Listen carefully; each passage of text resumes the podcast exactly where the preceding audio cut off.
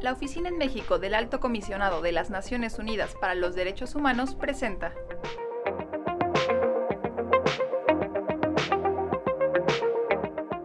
Hola quienes nos escuchan, bienvenidas y bienvenidos al podcast de la Oficina en México del Alto Comisionado de las Naciones Unidas para los Derechos Humanos. En este episodio vamos a hablar sobre la tercera edición de los premios Bridge Valdés 2020, el cual está dirigido a periodistas residentes en México y galardona los dos mejores trabajos periodísticos sobre derechos humanos realizados en el 2019. Es importante destacar que el premio es impulsado por el Centro de Información de las Naciones Unidas, la Oficina en México del Alto Comisionado de las Naciones Unidas para los Derechos Humanos, la Oficina de las Naciones Unidas contra la Droga y el Delito, la Embajada de Francia en México, la Delegación de la Unión Europea en México, la Embajada de Suiza en México, el programa Prensa y Democracia, el área de periodismo del Departamento de Comunicación de la Universidad Iberoamericana y la agencia de noticias France Presse con el auspicio de la Oficina de la UNESCO en México y de Reporteros Sin Fronteras. En esta ocasión, los convocantes del Premio Bridge Valdés de Periodismo y Derechos Humanos 2020 quieren honrar a las y los periodistas que trabajan en condiciones de riesgo en el contexto de la pandemia por COVID-19, para asegurarse que las historias de la gente sean escuchadas. Asimismo, las convocantes recuerdan que ninguna democracia puede funcionar sin la libertad de prensa, pues es uno de los elementos centrales del Estado de Derecho. Es un honor escuchar en voz de la ganadora del primer lugar, Alejandra Creel, su experiencia, Alejandra, el jurado consideró que tu reportaje Matar a un hijo es un tema de enorme importancia, pero que a menudo es invisibilizado, no solo por el Estado, sino también por los medios de comunicación. Cuéntanos cómo nace la realización de este trabajo y qué objetivos perseguías. Hola, ¿qué tal? Qué gusto estar por acá. Muchísimas gracias por la invitación. Espero que todas y todos los que nos están escuchando se encuentren muy bien. Les cuento un poquito cómo nació este trabajo. Era, si no mal recuerdo, 2017 cuando me encontraba revisando unas bases de datos del Servicio Médico Forense del Estado de México, en la que aparecían varios casos de niñas y niños que habían muerto de forma violencia por algo que se llamaba síndrome de Kempe. Este término era algo que yo no había escuchado nunca eh, y al hacer una búsqueda rápida en Google me di cuenta que era una forma de llamarle al maltrato infantil. Esto personalmente me causó muchísimo impacto, saber que había niñas y niños que morían a manos de sus familias y que había datos oficiales que avalaban, digamos, esto. Y que bueno, pues completando esta búsqueda, rastreando un poco de información sobre lo que, lo que se había publicado en medios de comunicación, me doy cuenta de que en realidad no hay nada. Quizá uno de los casos que muchos recordamos es el de Calcetitas Rojas, que puso un poco sobre la mira el tema del maltrato infantil, la negligencia, la violencia contra niñas y niños, pero en realidad todo eran coberturas de nota roja, que no quedaban, digamos, más que en el señalamiento de que algo había ocurrido sin profundizar en nada. Desde entonces empecé a plantear un proyecto en el que encontráramos realmente información que nos ayudara a pues conocer cuál era la magnitud de esta problemática que literalmente le estaba quitando la vida a, niñas y niños. Eh, fue un trabajo muy complicado porque realmente no había datos que nos dijeran qué ocurría en materia de maltrato infantil en el país. Entonces ese se volvió nuestro principal objetivo, mi, mi principal objetivo, evidenciar lo que ocurría, encontrar un número que nos ayudara aproximadamente a medir qué era lo que ocurría con esta problemática. Y esto implicó hablar con muchos especialistas en maltrato infantil, gente que llevaba años estudiando la problemática, pediatras que atendían directamente a las víctimas, urgenciólogos, es decir, una serie de especialistas que tuvieran contacto directo con este tipo de violencia, primero para entenderlo y segundo, para encontrar caminos que pudiera seguir que nos dieran algo tangible que pudiéramos presentar. Entonces, eh, a partir de, esos diálogos, definí que este proyecto tendría que responder las preguntas ¿quién mata? Mata, dónde mata y sobre todo por qué mata. Esto implicaba pues buscar diversas historias que nos ayudaran a ahondar en esto, incluyendo pues hablar con algún padre, alguna madre o algún familiar que hubiera agredido a sus niñas y niños quitándoles la vida. ¿Nos podrías platicar qué elementos periodísticos o de investigación usaste para realizarlo y cómo cuidaste la parte testimonial?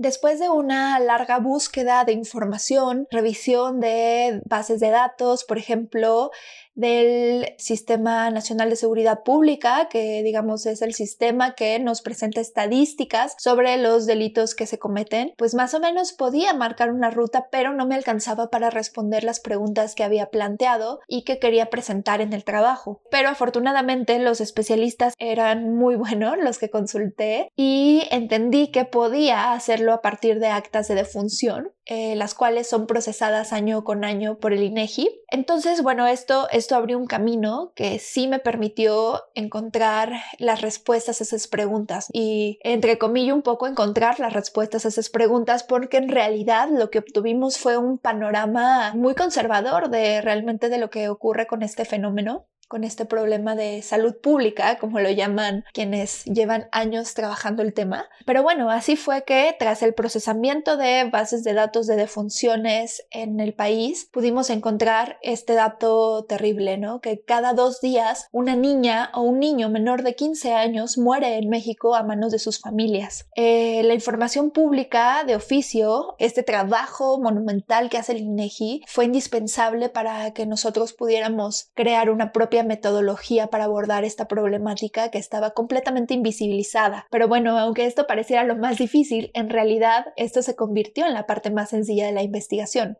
Eh, lo difícil realmente fue encontrar esas voces que pudieran darle rostro a esos números. Yo pensaba que ya habiendo mapeado el panorama nacional en materia de maltrato y con otra base que yo creé de registros de prensa de casos de violencia que habían quedado plasmados en los medios de comunicación, pensaba que era muy fácil ir, tocar puertas, preguntar y obtener testimonios. Esto por supuesto no pasó porque yo me confié en el sentido de que no me di que este era un delito oculto y que esa era la principal razón de la impunidad y de que haya sido invisibilizado durante décadas. Entonces, por supuesto, eh, las familias no querían hablar de las violencias que se vivían dentro de sus propios hogares, aunque hubieran tenido estos desenlaces tan fatales. Fue un proceso muy largo de entender que tenía que encontrar personas que estuvieran buscando justicia, que estuvieran un poco trabajando por cuenta propia para abordar esta problemática, insisto, en búsqueda de justicia.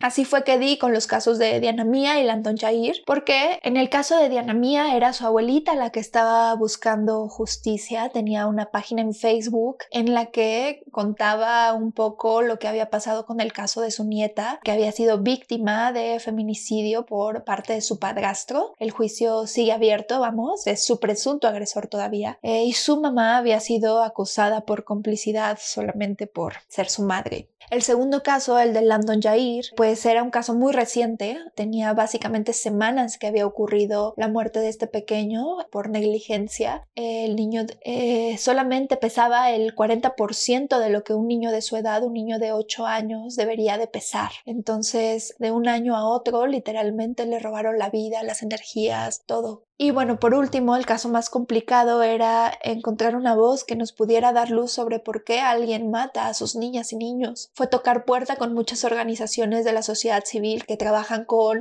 personas en situación de reclusión. Tocamos puertas también con las autoridades locales y de otros estados, locales me refiero a Ciudad de México, para ver si nos abrían la puerta y lográbamos tener acceso a una de estas historias. Eh, después de mil intentos fallidos, por fin logramos que una organización nos apoyara con el ingreso y que me acercara directamente a mí con Paloma, una mujer que está pugnando una pena por el homicidio de sus dos pequeñas. Y que bueno, cuando uno lee la historia, cuando uno escucha a Paloma, porque puede escuchar de su propia voz un poco de esta historia, se da cuenta que pues es prácticamente producto de las omisiones históricas que vivió desde que era niña y demostraba muy bien cómo funcionaba el maltrato, este círculo vicioso que cuando no se, no se interrumpe en pro de eh, los derechos de niñas y niños, se vuelve un riesgo latente de que esos niños cuando sean adultos se vuelvan posibles maltratadores. Y así pudimos también lanzar la pregunta de cuántos de nosotros podemos ser posibles maltratadores si volteamos a ver nuestra infancia. Y bueno, la parte testimonial fue súper relevante. Traté de contar todo con perspectiva de género, sin juicios de valor, ahondar en, en las historias personales de quienes nos dieron su confianza con la única misión de evidenciar un problema gravísimo que tenemos en el país y que está afectando de sobremanera a niñas y niños. Y bueno, pues esto fue un poco de lo que trabajamos en Matar a un Hijo. La verdad es que ha sido un honor que haya sido reconocido con el premio Bridge Valdez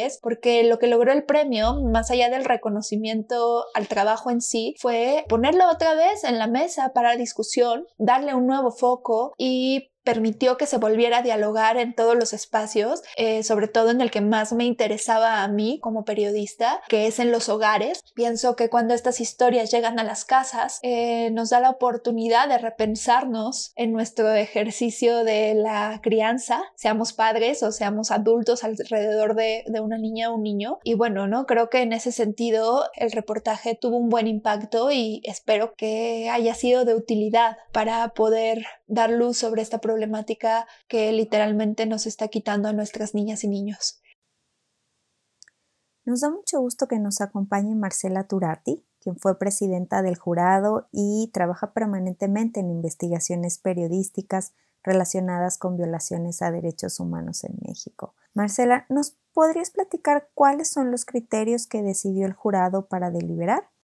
Los criterios en los que nos basamos para deliberar y para dar estos tres primeros lugares, bueno, fue que el texto de Matar a un hijo, esa enorme investigación, trata de un tema de enorme importancia porque es muy grave, de los asesinatos o muertes por violencia o por negligencia o por un abandono del Estado a los niños y las niñas en este país. Y generalmente se habla mucho ¿no? de los asesinatos de adultos, pero los niños son los grandes olvidados. Y bueno, además este trabajo era un enorme trabajo de manejo de datos, testimonios, era muy profundo y aborda una problemática en la que se tiene que poner el ojo, ¿no?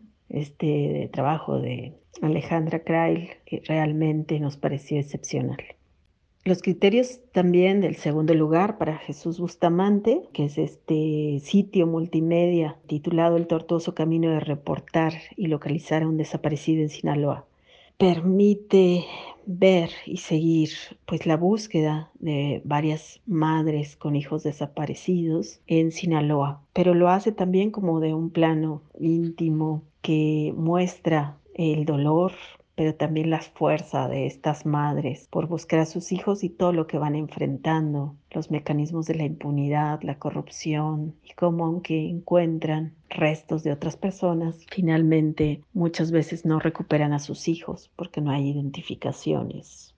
El criterio para el tercer lugar, este trabajo excepcional del equipo del informador que es sobre asesinatos de mujeres que para defenderse tienen que pagar una condena por haberse defendido de no ser asesinadas. Nos pareció que es un trabajo muy importante ya que no solo muestra un trabajo en equipo, que eso es raro, o sea, toda una redacción de un medio, de un medio tradicional, mostrando una historia muy completa, diferentes historias en una serie, cómo las mujeres terminan pagando por defenderse, ¿no?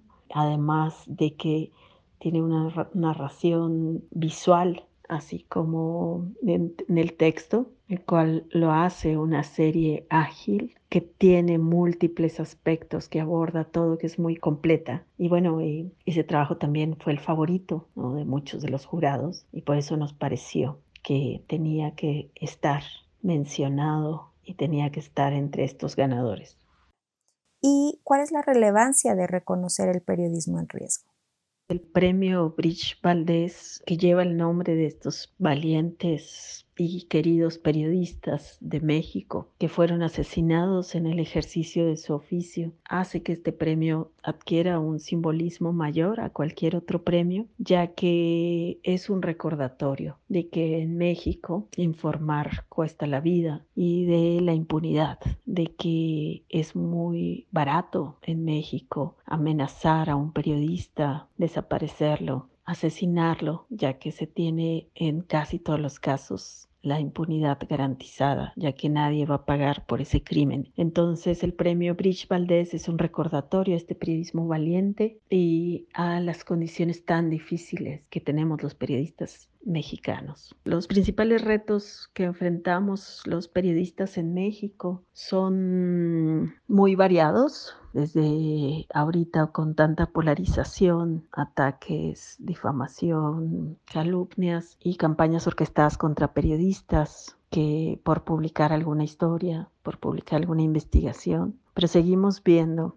pues que tenemos una temporada muy negra últimamente en dos semanas tuvimos tres periodistas asesinados en diferentes estados del país. Tenemos un periodista desaparecido. Vemos que constantemente hay ataques a mujeres, periodistas y fotógrafas que cubren las manifestaciones de mujeres en diferentes partes del país y donde parece que hay una estrategia para amedrentar, para causar terror a estas fotoreporteras y reporteras que están cubriendo estas manifestaciones. Y vemos también en el panorama, además de mucho acoso en línea a mujeres periodistas, vemos que los reporteros y reporteras de Guerrero y de la ciudad de Iguala específicamente están siendo amenazados, están denunciando amenazas y es poco común que todo el gremio de una ciudad denuncia que está siendo amenazada y que hay unas condiciones difíciles para reportear, lo que ha hecho ya salir y desplazarse a muchos periodistas. Entonces, en sí, el panorama, además de lo que se suma en el día a día de violencia contra periodistas, de atentados, de golpizas, de calumnias, pues vemos que también desgraciadamente tenemos esta cuenta mortífera y que se siguen corriendo muchos riesgos para ejercer la profesión. Damos la bienvenida a Jesús Bustamante, quien ganó el segundo lugar con el reportaje El tortuoso camino de reportar y localizar a un desaparecido en Sinaloa. ¿Cómo es que decides realizar este reportaje, el cual haces con recursos limitados y en un ambiente adverso, como lo es Sinaloa? Gracias, la verdad, un placer estar conversando con ustedes y muy grato contar más acerca del reportaje. Sobre la pregunta, te puedo decir que la preocupación comenzó al ver diariamente cómo se difundía una gran cantidad de fichas de personas desaparecidas en las redes sociales, principalmente de madres desesperadas que buscaban a sus hijos. Comencé a buscar datos, lo cual fue muy difícil. Las autoridades se mantienen cerradas a querer compartir esta información, pero encontré que habían hasta cuatro reportes diarios de manera oficial en Sinaloa y más de la mitad no estaban siendo encontradas, pero más allá de los datos descubrí historias de esas madres que están buscando a los desaparecidos. Y por algunos meses las acompañé por todo el estado para documentar lo que estaban haciendo por encontrar a sus seres queridos, a sus tesoros como les dicen ellas. Y sí fue difícil, lo hice sin recursos, fui el reportero, camarógrafo, fotógrafo, editor y hasta el diseñador del reportaje porque lo hice de forma independiente y creo que eso hizo que resultara mejor. Pero no lo niego, hubo complicaciones y como bien dices, no hay que olvidar que fue en Sinaloa, un estado con altos niveles de violencia y donde los narcotraficantes han demostrado en algunas ocasiones que ellos son los que mandan. Ocurrieron algunos incidentes durante la realización, no pude entrar en algunas zonas porque los delincuentes a través de los colectivos me hicieron ver que no era bienvenido. En otros lugares, personas que se identificaron descaradamente como integrantes del crimen organizado llegaron para intimidar y no me permitieron grabar. Sí fue difícil, algunos relatos fueron omitidos por seguridad, pero estoy satisfecho del resultado, siento que se logró el objetivo. Platícanos ¿Cómo logras describir la resiliencia de las madres que buscan a sus hijas e hijos, pero además combinarlo con una fuerte denuncia de corrupción al sistema de justicia de Sinaloa? Creo que la resiliencia para ellas comienza hasta encontrar a sus seres queridos, no antes. Platiqué con bastantes de estas madres y todavía están viviendo el duelo, la agonía, la angustia de no saber dónde están sus hijas, sus hijos. Cada día Crece la lista de personas desaparecidas en Sinaloa y al mismo tiempo aumenta el ejército de búsqueda. Así lo llamé yo en el reportaje, que son las madres luchando contra las autoridades que no hacen nada por ayudarlas y por otro lado enfrentando a los mismos que desaparecieron a sus tesoros, los delincuentes, y en esa batalla ya han perdido luchadoras. Lo superan haciendo búsquedas, integradas en colectivos, sabiendo que hacen algo para intentar encontrarlos. Cuando publiqué el reportaje había ya más de 800 personas rastreando activamente y habían localizado más de 600 cuerpos en casi una década. Ellas fueron las protagonistas de la historia y a través de sus experiencias fue como se logró comprobar el pésimo trabajo que hacen las autoridades y la ineficiencia de las leyes, conclusiones que luego fueron avaladas a través de algunas recomendaciones de los derechos humanos hacia las autoridades locales. Eso fue una satisfacción, pero ver que el problema persiste y se agrava me hace creer que todos como sociedad todavía podemos hacer bastante a favor de estas madres.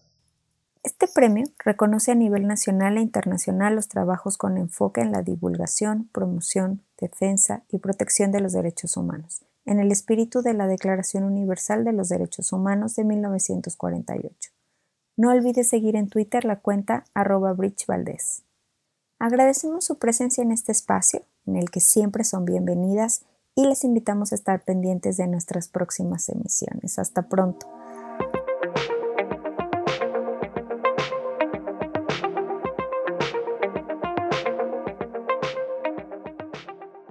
Esta fue una producción de ONUDH y Sinu México.